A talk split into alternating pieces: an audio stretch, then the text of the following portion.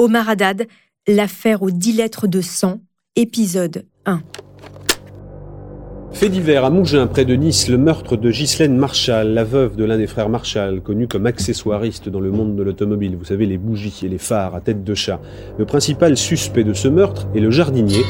La tâche des magistrats et des jurés de la cour d'assises de Nice ne sera pas facile. Le procès d'Omar Radad commence aujourd'hui. Pour dix lettres de sang écrites de la main de la victime, Omar Radad passera aux assises. Au cours de son agonie, Larry Chéritière avait eu le temps d'écrire avec son sang sur le mur cette phrase accusatrice Omar m'a tué.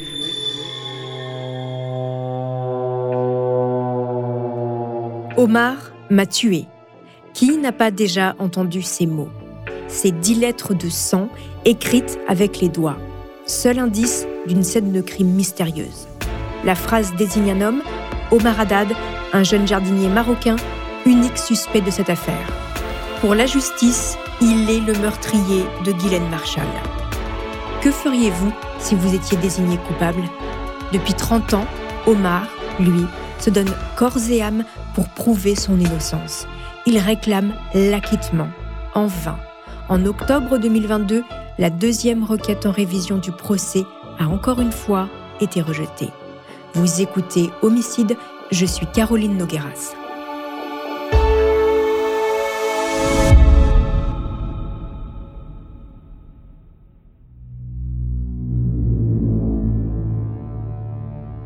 Cette affaire est digne d'un roman policier, un huis clos sordide au cœur d'un paradis doré sur la French Riviera.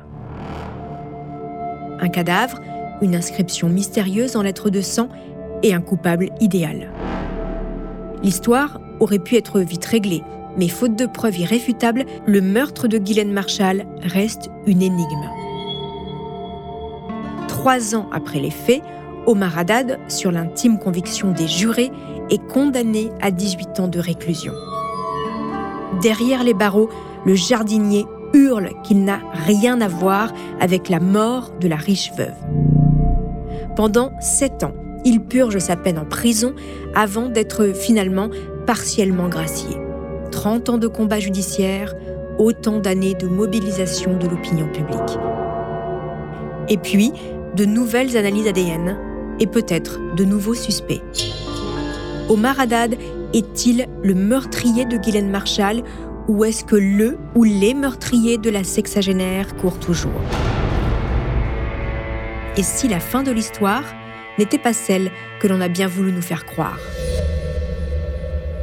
Dans le dernier épisode, je serai accompagné de Roger Marc Moreau, criminaliste. Il reviendra sur cette affaire et nous révélera les derniers éléments du dossier. Voici donc l'affaire Omar Haddad, l'histoire d'un combat judiciaire.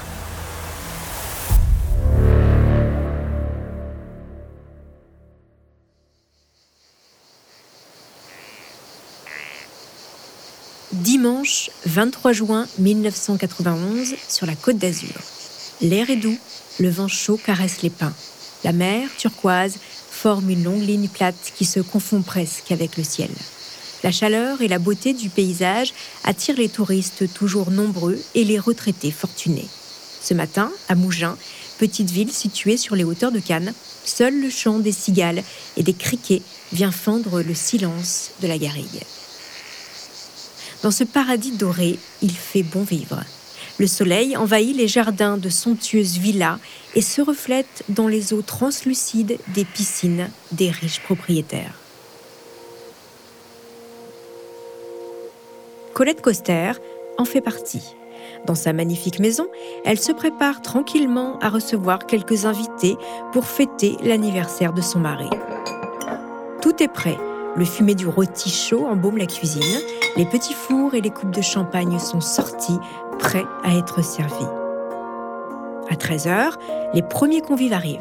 15 minutes plus tard, Colette s'impatiente. Son amie, Guylaine, qu'elle connaît depuis des années, n'est toujours pas là et le repas va refroidir.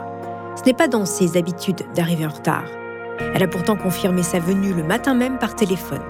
Tant pis, Colette va chercher le rôti Guylaine se joindra à eux en cours de route.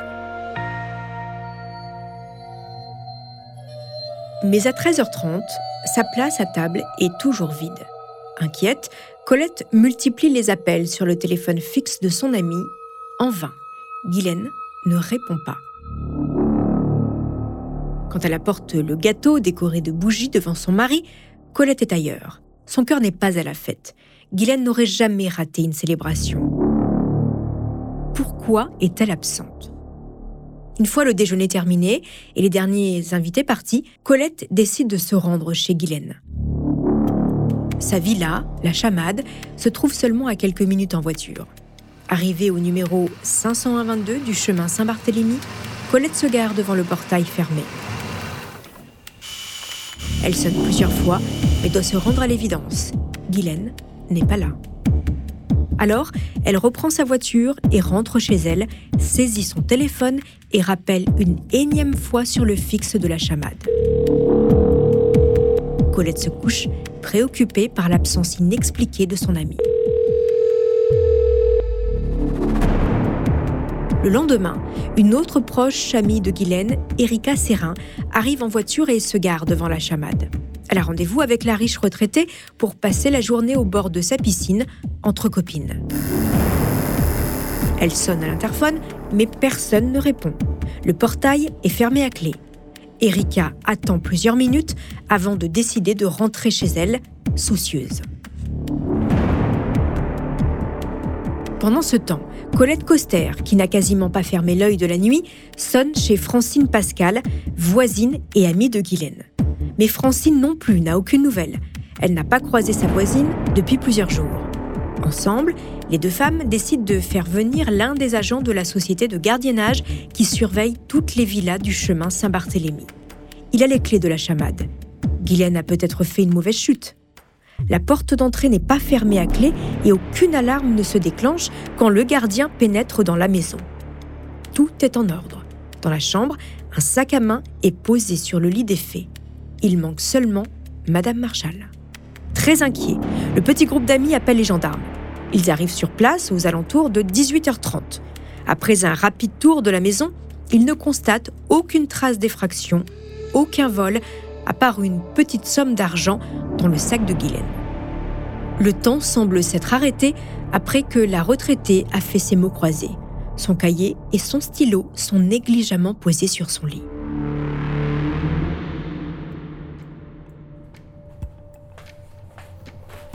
Les gendarmes visitent tout l'intérieur de la chamade. Rien à signaler, si ce n'est ce calme pesant. Ils examinent l'extérieur de la villa. Au niveau de la cour intérieure, une petite barrière noire ferme l'escalier qui mène à la cave. Les trois agents descendent et tentent d'ouvrir la porte. Mais elle semble bloquée de l'intérieur. Après presque 20 minutes d'effort, ils accèdent enfin au sous-sol. Derrière la porte, c'est une scène d'horreur. Les gendarmes ahuris tombent sur le corps inerte de Guylaine. Elle est face contre terre et ne porte qu'un peignoir noir et blanc maculé de rouge. Il y en a partout autour d'elle. Guylaine gît dans une mare de sang.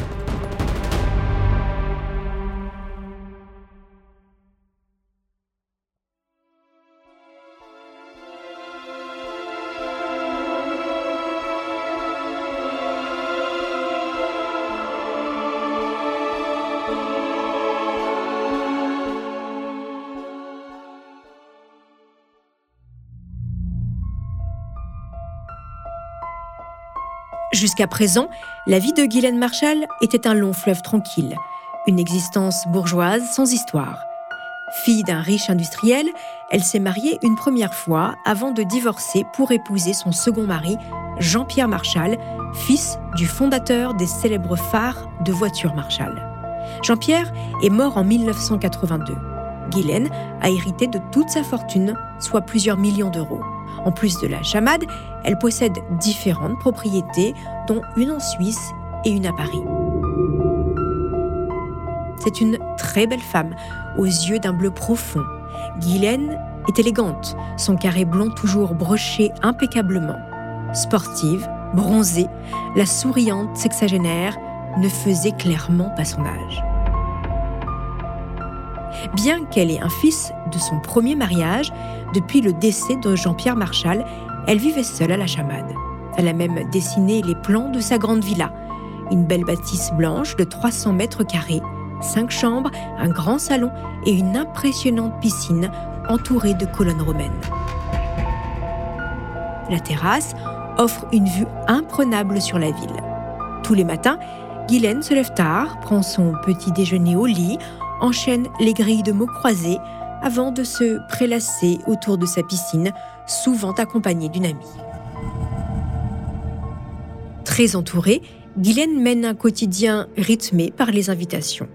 Elle est beaucoup reçue et accueille très souvent chez elle. À 65 ans, elle avait toujours son fort caractère, ce qui pouvait parfois heurter ses interlocuteurs. Malgré tout, on ne lui connaissait aucun ennemi. Alors, qui a bien pu s'en prendre à elle? Dans le sous-sol de la chamade, les gendarmes font face à une scène d'horreur. D'après les premières constatations, la riche héritière a dû vivre un calvaire. Son agresseur ne lui a laissé aucune chance. Guylaine a le crâne ensanglanté. Elle est à peine reconnaissable.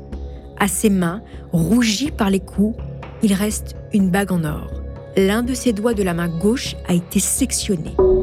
Elle a reçu une dizaine de coups de couteau dans le ventre avant sans doute de décéder dans une lente agonie.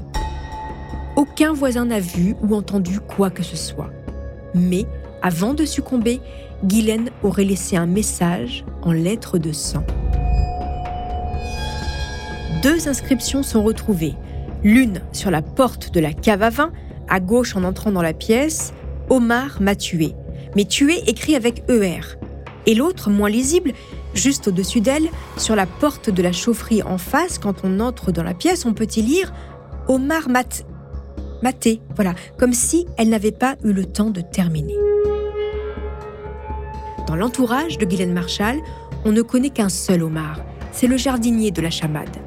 Dès les premières heures de l'enquête, il n'y a aucun doute pour les gendarmes. Omar Haddad est l'auteur de ce crime atroce et il faut l'arrêter le plus rapidement possible. Est-il dangereux? Est-il en cavale? Non. L'homme qu'il recherche est tout simplement chez lui, à une centaine de kilomètres de Mougins, à Toulon. Omar Haddad ne se doute absolument pas qu'on l'accuse de meurtre. Quand les gendarmes l'interpellent, il tombe sur un homme doux et calme qui fête l'Aïd en famille. Pendant la garde à vue, ils ne vont laisser aucune chance au jeune maghrébin désigné coupable. C'est ce que je vous raconterai dans le prochain épisode de ce fait divers emblématique de l'histoire judiciaire française. Merci, chers auditeurs, de votre fidélité. Dans le prochain épisode, la suite de cette affaire. En attendant, n'hésitez pas à laisser des commentaires ou des étoiles sur vos applis de podcast préférés.